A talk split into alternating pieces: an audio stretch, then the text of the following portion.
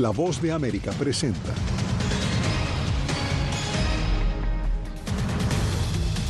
Estados Unidos anuncia que más sanciones vienen en camino contra funcionarios guatemaltecos. En el país se agrava la crisis política. Agencias humanitarias de la ONU se oponen a zonas seguras, exigen cese al fuego para acordar liberación de rehenes israelíes y presos de Hamas. En Chicago denuncian que migrantes indocumentados están impactando el mercado laboral.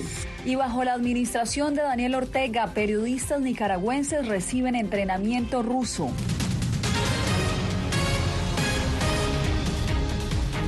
¿Qué tal? Bienvenidos. Los saluda Yasmín López. Estados Unidos prepara nuevas sanciones contra funcionarios guatemaltecos que interfieran en el proceso de posesión del nuevo presidente de ese país. Así lo confirmó en entrevista exclusiva con La Voz de América el secretario de Estado adjunto para el hemisferio occidental, Brian Nichols. El anuncio se conoce tras el agravamiento de la crisis social y política en Guatemala. Jorge Agobián, ¿qué te dijo exactamente el funcionario de la diplomacia estadounidense? Yasmín mostró una gran preocupación por el deterioro de las instituciones democráticas en Guatemala, pero también la determinación que tiene el gobierno de Estados Unidos para imponer sanciones inminentes a funcionarios que señalan de tratar de obstaculizar ese proceso de transición democrática de poder en el país. Nicos también nos adelantó que tienen identificados a los posibles sancionados nos podría decir... No voy a decir quiénes, pero sí estamos alistando. Eh, los que intenten impedir la transición democrática en Guatemala uh, debieran de cesar esas acciones y eh, no solamente los Estados Unidos, sino la comunidad internacional ha condenado esas acciones y van a haber más condenas si no retroceden en esto. Bernardo Arevalo va a tomar posesión como el presidente del país y los ataques a su partido. Hay que destacar, a finales de octubre ya la Casa Blanca había impuesto restricciones de viaje a más de una decena de funcionarios guatemaltecos acusados por Washington de socavar la democracia en ese país. Entre ellos estaba la fiscal general de Guatemala, Consuelo Porras, quien supuestamente estaría detrás de los intentos para que el presidente electo Arevalo no llegue al poder. Jorge, gracias. Y es que la tensión política se reavivó en las últimas horas luego de que la Fiscalía pidiera la remoción de la inmunidad de investigación sobre el presidente electo de Guatemala y también sobre la vicepresidenta. Hacemos contacto en vivo con nuestra corresponsal en ese país, Eugenia Sagastume. Eugenia, ¿qué ha sucedido en las últimas horas? Cuéntanos. En primer lugar se realizaron 27 allanamientos esta mañana en contra de múltiples personas, pero entre ellas miembros del partido Movimiento Semilla, que es el partido del presidente electo Bernardo Arevalo. Sin embargo, esto no tiene nada que ver con las elecciones, sino con la toma de las instalaciones de la Universidad de San Carlos de Guatemala, que estuvo cerrada por más de un año. Esto eleva la tensión a nivel nacional, pero también a nivel internacional pues ya lo decía la OEA en una resolución aprobada que esto se trata de un intento por impedir una transición democrática. Las alarmas vuelven a encenderse en Guatemala tras el anuncio de solicitudes de retiro de antejuicio contra el presidente electo Bernardo Arevalo, la vicepresidenta electa Karin Herrera y otros dos diputados electos por el partido Movimiento Semilla. El objetivo sería vincularlos como parte de un caso relacionado con la toma de la Universidad de San Carlos, que estuvo cerrada por más de un año. Hay una línea de tiempo en la cual la universidad es un botín político, pero van surgiendo ciertos actores políticos más importantes en la toma de la Universidad de San Carlos de Guatemala. Y eso nos referimos al señor Bernardo Arevalo de León.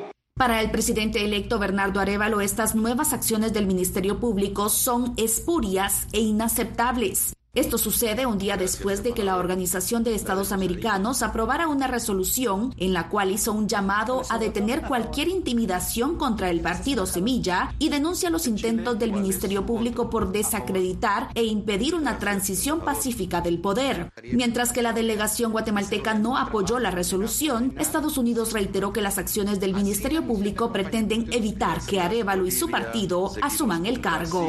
Si estas autoridades perniciosas tienen éxito en evitar que el presidente electo Arevalo asuma el cargo, temo que habrá una crisis uh, importante en Guatemala. El antejuicio es una protección que tienen los funcionarios y funcionarios electos para no ser investigados. Así pues, siguen activas las alertas. A nivel nacional crece también la incertidumbre social y a nivel internacional los ojos están puestos en el desarrollo de esta situación en Guatemala. Estamos atentos, Eugenia, gracias por el reporte. Bien, y cambiamos de información y nos vamos para Gaza porque el ejército de Israel informó sobre el hallazgo del cuerpo de una de las rehenes israelíes que estuvo en poder del grupo armado islamista Hamas. Según un comunicado de las Fuerzas Armadas, el cadáver estaba cerca del hospital Al-Shifa en Gaza. Según el reporte militar, se trataría de Judith Weiss, una mujer de 65 años de edad, quien fue tomada como rehén el 7 de octubre por Hamas. Su esposo, Samuel, murió ese mismo día en el ataque. Y hechos como este dificultan aún más las negociaciones que se adelantan entre Israel y Hamas a instancias de Qatar y Egipto. Lo poco que ha trascendido refleja la complejidad del proceso. Alejandro Ernesto nos envía el reporte desde Jerusalén. No se ha llegado a un acuerdo para liberación de rehenes y aunque el panorama luce complicado, Hamas considera que los diálogos no han fracasado. Según versiones de prensa, los puntos de la negociación que median Qatar y Egipto incluyen la liberación de 50 rehenes israelíes y presos palestinos que se encuentran en cárceles de Israel, además de un alto el fuego de entre 3 y 5 días y la entrada de ayuda humanitaria a Gaza. Israel no se ha pronunciado al respecto, pero sigue rechazando el establecimiento de un alto el fuego sin la liberación de todos los rehenes en poder de Hamas. Las negociaciones para alcanzar un cese del fuego y la liberación de los cautivos de la ocupación han estado en curso desde los primeros días con una mediación catarí y a veces con participación egipcia. Hasta ahora no hemos llegado a un acuerdo respecto sobre el cese del fuego, incluso con fines humanitarios. Pese a ello, Hamas, que en 2006 como partido político ganó las elecciones en Gaza y que desde 1997 integra la lista de grupos terroristas de Estados Unidos, asegura que los diálogos no han fracasado. Por su parte, el presidente Biden reiteró su postura frente a una solución de fondo para el conflicto. Esto no va a terminar hasta que haya una solución de dos estados. Deje claro a los israelíes que ocupar y mantener Gaza es un gran error. Eso no va a funcionar. Israel, que ha rechazado repetidamente la instauración de un cese el fuego, busca la creación de zonas seguras en Gaza, propuesta que no ha tenido eco ni ante sus aliados ni ante las agencias humanitarias de la ONU. Sin las condiciones adecuadas, concentrar a los civiles en este tipo de zonas en el contexto de hostilidades activas puede aumentar el riesgo de ataques y consecuencias adicionales. Ninguna zona segura es verdaderamente segura cuando es unilateralmente declarada o cuando se hace cumplir ante la presencia de Fuerzas Armadas. Cualquier discusión sobre zonas seguras no puede librar a las partes de su obligación de garantizar un cuidado constante para no impactar a los civiles. Mientras tanto, en Gaza continúan las operaciones militares de Israel. Según su ejército, hallaron armamento tanto en el mar Mediterráneo, cerca de la costa de Gaza, como en hospitales y centros de ayuda protegidos por el derecho internacional humanitario. El hambre en la zona aumenta y organizaciones de derechos humanos incrementan sus alertas de que la carencia de recursos agrava la crisis. Israel nos pidió que nos fuéramos al sur. Vinimos al sur. Ahora nos piden que nos vayamos. ¿A dónde vamos? Queremos entender a dónde debemos ir exactamente? Tras 41 días de conflicto, según el Ministerio de Salud palestino, en Gaza han muerto 11.470 personas, mientras las fuerzas de defensa de Israel mantienen su avanzada militar en el hospital Al-Shifa. Sus voceros la describen como una operación precisa, metódica y exhaustiva, pues según denuncian, allí se ubica uno de los principales centros de operaciones de Hamas, algo que los militantes islamitas siguen negando. Alejandro Ernesto, Voz de América, Jerusalén.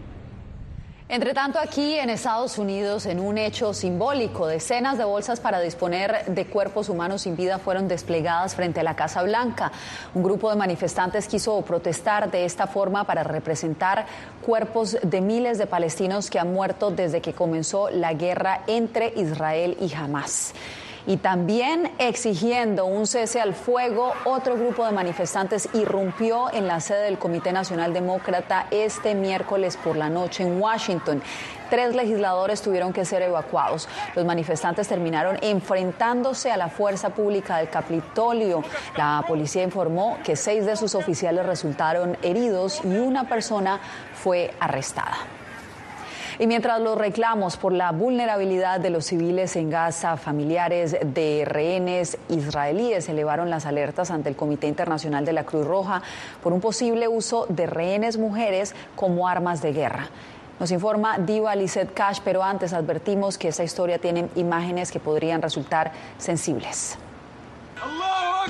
Se cree que Hamas retiene a por lo menos 239 rehenes israelíes, de los cuales alrededor de 100 serían mujeres. Ruma Tarkanshi perdió a su hijo en el ataque y ahora Gali, su hija adolescente, está en el grupo de los secuestrados. Gali tiene 13 años, es una adolescente. Mis mayores pesadillas nocturnas están relacionadas con este tema, la edad de la pubertad, los cambios que están pasando. Está sola allí, no sé qué le hicieron. Expertos y médicos que trabajan con las familias de los rehenes presentaron un informe al Comité Internacional de la Cruz Roja. En él enumeran las condiciones médicas de los rehenes, advirtiendo que en todo conflicto las mujeres son especialmente vulnerables al abuso sexual. El cuerpo de la mujer es muy a menudo tomado como símbolo del cuerpo de la nación, por lo que violar a la mujer es en realidad violar a toda la nación del enemigo. Son más susceptibles a estas formas de delitos. Jamás también secuestró a Romy, la hermana de 23 años de Jardine Gonen. Asegura que su hermana tiene asma y cálculos renales y le preocupa el riesgo adicional de que sea víctima de violencia sexual. Cada minuto alguien puede hacerle daño. ¿Qué les impide hacer eso? Ya sabes, lo hicieron el 7 de octubre sobre muchas mujeres. La policía israelí está investigando informes de posibles agresiones sexuales por parte de Hamas y está utilizando grabaciones de video, pruebas forenses y testimonios en su búsqueda de los responsables. Diva Cash, Voz de América. Y en más noticias, los ojos del mundo están puestos ahora en que se concreten los acuerdos a los que llegaron este miércoles los mandatarios Joe Biden y Xi Jinping. Según expertos, la tarea no es nada fácil. Jacopo Luzzi nos informa. La reunión bilateral en San Francisco entre los presidentes Joe Biden y Xi Jinping fue definida por ambos gobiernos como un progreso para los dos países, después de un amplio periodo de tensiones. Confío, confío, pero lo verifico. Uno de los aspectos más destacados por las partes es la posibilidad de que los equipos militares de ambos países restablezcan comunicaciones, algo que tendrá implicaciones en toda la región pacífica. Los países allá, las economías allá, quieren que Estados Unidos y China tengan algún tipo de modus vivendi, algún tipo de relación estable. Sin embargo, las declaraciones del presidente Biden frente a la prensa, cuando volvió a definir al mandatario chino como un dictador, podrían impactar los potenciales avances en la relación bilateral. Aún así, los expertos consultados por La Voz de América resaltan la trascendencia del encuentro, incluso para los países más impactados por la crisis del fentanilo. Xi Jinping prometió que China limitará la exportación de los precursores químicos que sirven para producir el fentanilo, algo que podría dificultar el tráfico desde México, según Diego Batisteza, profesor de la Universidad de Carlos III de Madrid. Seguramente atacar desde la base, o sea, los elementos de producción del fentanilo, es una de las puertas que Estados Unidos tiene que tocar para frenar esta crisis. Este viernes Biden se reunirá también con su par mexicano, Andrés Manuel López Obrador. El fentanilo, la crisis migratoria y la lucha contra el narcotráfico son temas cruciales de las negociaciones. Con AMLO que podría pedir a Biden, ayúdame sobre el tema migratorio y yo haré todo lo posible sobre el tema del fentanilo. Jacopo Luzzi, Voz de América. En San Francisco, nuestro colaborador de la agencia de prensa asociada, Philip Crowder, sigue paso a paso el desarrollo de la cumbre del APEC. Nos reporta sobre las expectativas y perspectivas de los acuerdos a los que llegaron los 21 mandatarios de las naciones de la región Asia-Pacífico. Veamos. El evento principal en realidad es este. Miles de delegados, líderes mundiales, directores ejecutivos, la mayoría de ellos han recibido aliviados las conclusiones del encuentro entre el presidente de Estados Unidos, Joe Biden, y el de China, Xi Jinping. Una relación con canales de comunicación en temas cruciales, aseguran los asistentes, al menos ofrece un panorama más atractivo y seguro para expandir el comercio y la cooperación internacional. Biden dijo a los delegados en la fiesta de bienvenida al evento que los desafíos actuales no se parecen a los que han enfrentado otros líderes de la PEC en el pasado. El mandatario resaltó que los desafíos y oportunidades que representan la inteligencia artificial, la obligación de reducir las emisiones de carbono y la necesidad de hacer más efectivas las cadenas de suministro para que sean más resistentes y seguras frente a amenazas como los desastres naturales y las pandemias. La Casa Blanca aseguró que los pronunciamientos del presidente Biden se fundamentan en las señales de que la economía estadounidense está en una posición más fuerte que la de China y que Estados Unidos está construyendo alianzas más sólidas en todo el Pacífico. Y es justamente eso lo que la Administración intentará reforzar aquí en el marco de la PEC. En medio de esa dinámica entra un país como Colombia, que aunque no es miembro de la PEC, sí está invitado. Su presidente Gustavo Petro anunció su presencia en San Francisco. Dice que buscará inscribir a Colombia en las economías del Pacífico. Sin embargo, el grupo no ha aceptado ningún nuevo miembro desde 1998. Desde San Francisco, Philip Crowder de la AP para La Voz de América. El Senado estadounidense evitó temporalmente el cierre del gobierno con una votación de 87 votos a favor y 11 en contra. El acuerdo legislativo extiende la financiación del gobierno federal hasta el 19 de enero del próximo año. En ese momento, la disputa política se retomará entre los legisladores conservadores, quienes exigen sustanciales recortes del gasto público y mayor inversión en seguridad para la frontera entre Estados Unidos y México. Usted no se mueva porque en minutos les contamos cómo Chicago se convierte en campo de batalla salarial entre los migrantes establecidos y los recién llegados.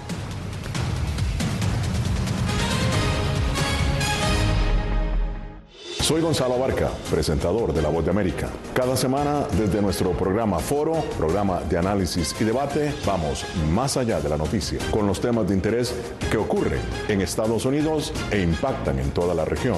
Desde La Voz de América, tengo el privilegio de moderar debates y confrontar ideas diferentes. Así nuestra audiencia se puede formar su libre opinión y tomar sus decisiones bien informadas. Porque en La Voz de América, la prensa libre importa. Crimen organizado asesinaba a los chicos y luego cremaba los cuerpos. Periodismo, la prensa libre importa, una coproducción de La Voz de América y Latina. Sí que es complicado hablar acá de libertad de expresión. Disponible en vozdeamerica.com. Soy Diva Cash, periodista y presentadora de La Voz de América. Ir más allá de la noticia, escuchar las voces de las minorías y de las comunidades más vulnerables para informar sobre sus necesidades y logros es mi pasión. Económicas se ven desde Washington, visibilizar la diversidad étnica de Estados Unidos y de la comunidad hispana es parte de una pasión que compartimos en La Voz de América, donde la prensa libre importa. que empiecen a callar a periodistas, que empiecen a callar medios. Periodismo, la prensa libre importa. Una producción especial de La Voz de América. Porque al final lo que está en juego no solo medios de comunicación, sino la democracia de un país. Disponible en vozdeamerica.com.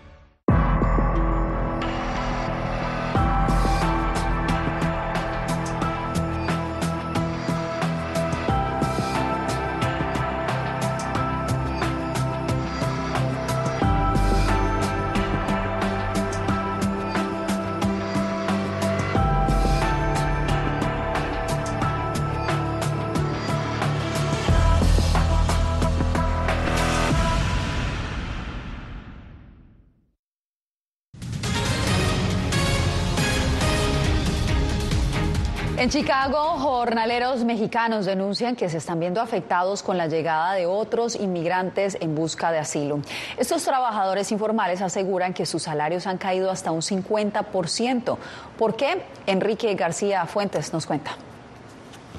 La cantidad de inmigrantes que ofrecen su mano de obra cerca de grandes tiendas de materiales de construcción en el área de Chicago se ha multiplicado con la llegada reciente de personas que buscan asilo. Esto ha generado quejas de quienes llevan más tiempo en la ciudad, principalmente jornaleros mexicanos. Se puso bien difícil. ¿Por qué? Ah, de ahora que empezó a llegar toda esta gente aquí, este, bajó mucho el trabajo. Este jornalero dice entender la necesidad de los recién llegados, pero no entiende por qué, en sus palabras, están bajando tanto el valor de su trabajo. Los patrones que le daban 300, 400 dólares por día, y ya le bajaron a 200. Inmigrantes recién llegados dicen que ellos necesitan también alimentar a sus familias. Y quizá nosotros que recién llegamos cotizamos un poco menos, hasta por 100 dólares podemos trabajar un día laboral. Este empresario dice que la situación beneficia a los que buscan asilo y a los contratistas, pero que siempre habrá gente afectada. En mano de obra que invertías, por decir así, 300, ahora podías invertir 200 entonces puedes darle al, cliente un mejor precio. Los que ya están aquí, pues naturalmente que un corte de salario no, no, no, no ayuda. Estadísticas del gobierno de la ciudad indican que a Chicago han llegado más de 20 mil inmigrantes en busca de asilo.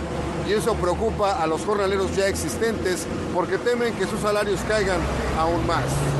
En Chicago, Enrique García Fuentes, Voz de América.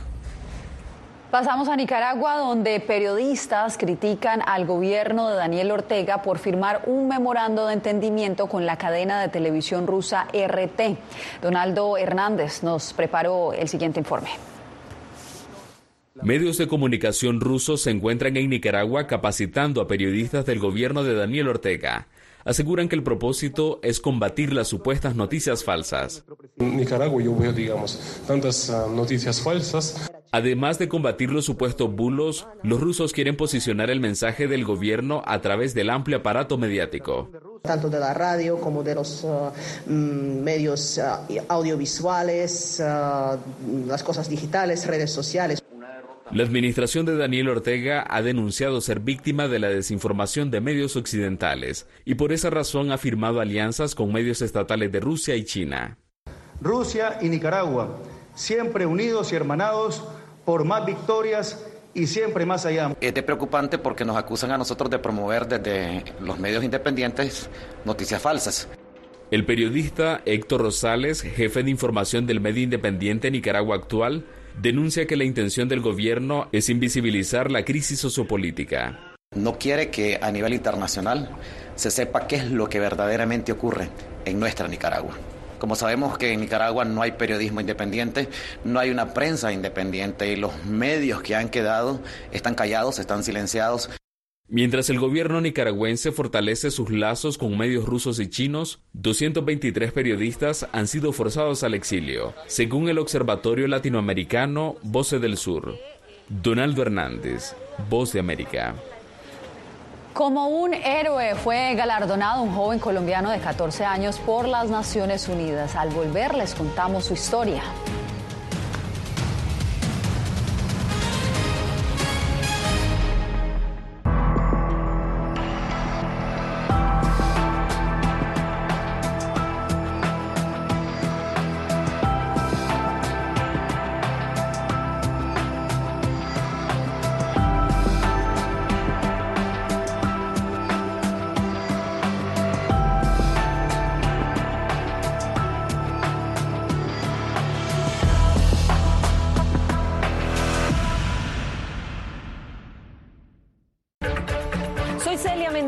Corresponsal internacional de La Voz de América.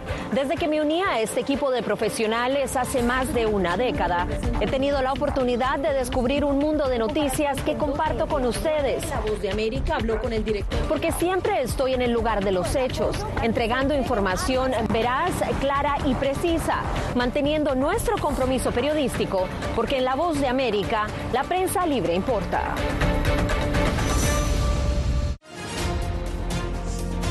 Actualidad. Que la inteligencia artificial va a estar presente en nuestro día a día. Intentan sacarse de encima a trabajadores. Análisis. El cambio climático está teniendo muchísimos impactos. Que afecta siempre a los más vulnerables. La región necesita ayuda. Debate. Proteger a las escuelas con armamentos. Es una total eh, ridícula, es algo inverosímil. Con la información más allá de los titulares. Todas las semanas por La Voz de América. Desde Washington, le saluda Gonzalo Abarca. Hola, soy Oscar Ortiz Barahona, corresponsal La Voz de América. Ser La Voz de América desde Honduras me permite conectarme con todos ustedes, nuestras audiencias en todos los países del continente, ofreciendo información veraz sobre los temas que más te impactan. Honduras y los Estados Unidos han ejercido labores humanitarias de 40 viviendas. Desde perspectivas humanas y con base en hechos, te informamos para que seas tú quien formes tu propia opinión, porque La Voz de América, la prensa libre, importa.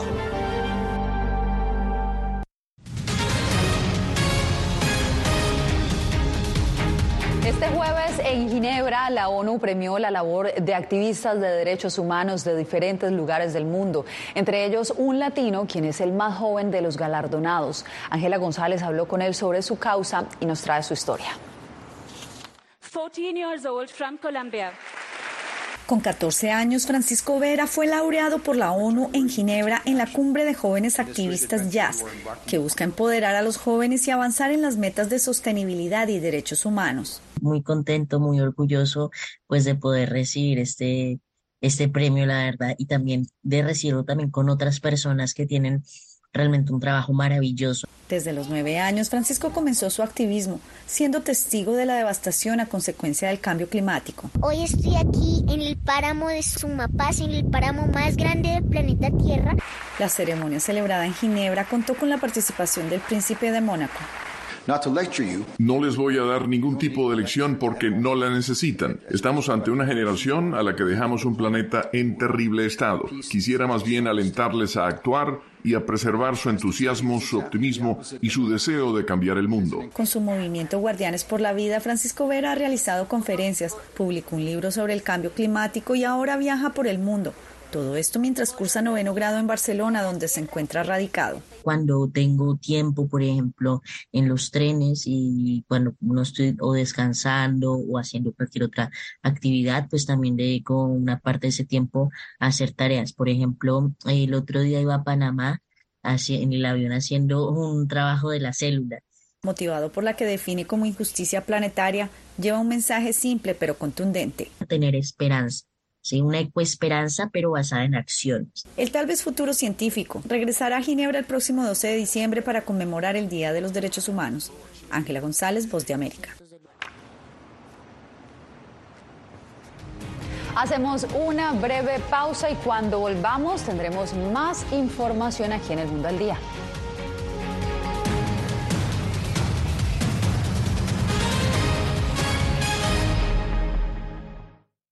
Hola, soy Natalisa Salas Guaitero, conductora de La Voz de América. Desde pequeña desarrollé un gran deseo por darle voz a aquellos que son invisibles por una u otra razón. Ya ha sido reforzada. Me enorgullece ser parte de La Voz de América, un equipo en el que la ética y la búsqueda de la verdad siempre son el norte. Ser periodista es una gran responsabilidad porque somos defensores de principios de libertad y para mantenerlos, la prensa libre importa.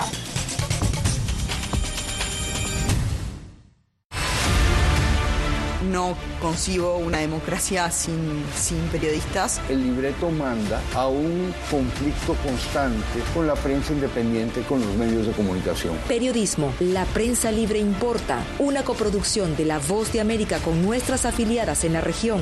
Se ejerció esta profesión con mucho eh, miedo. ¿Cuántos periodistas van muertos ya? Por decir la verdad. Disponible en vozdeamerica.com. Soy Fabiola Chambi, corresponsal de La Voz de América en Bolivia. Retratar la complejidad de mi país para una audiencia internacional le ha dado una nueva perspectiva a mi labor como periodista. Desde esa mirada descubro en el día a día que el trabajo que realizo en La Voz de América me ha permitido dar vida a los valores del periodismo profesional. Aquel que les informa a ustedes, nuestras audiencias, con balance, precisión y profundidad. Porque en La Voz de América, la prensa libre importa.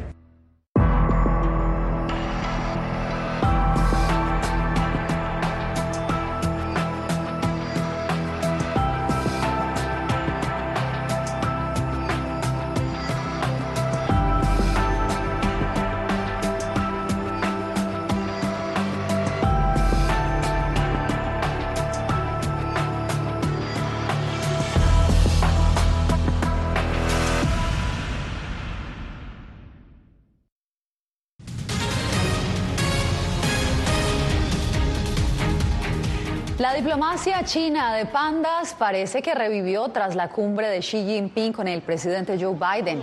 A una semana de que el Zoológico Nacional de Washington despidiera a su adorable trío de pandas gigantes que regresaron a China, ese país abrió nuevamente la puerta de cooperación que les permitiría enviar a nuevos pandas aquí a Estados Unidos.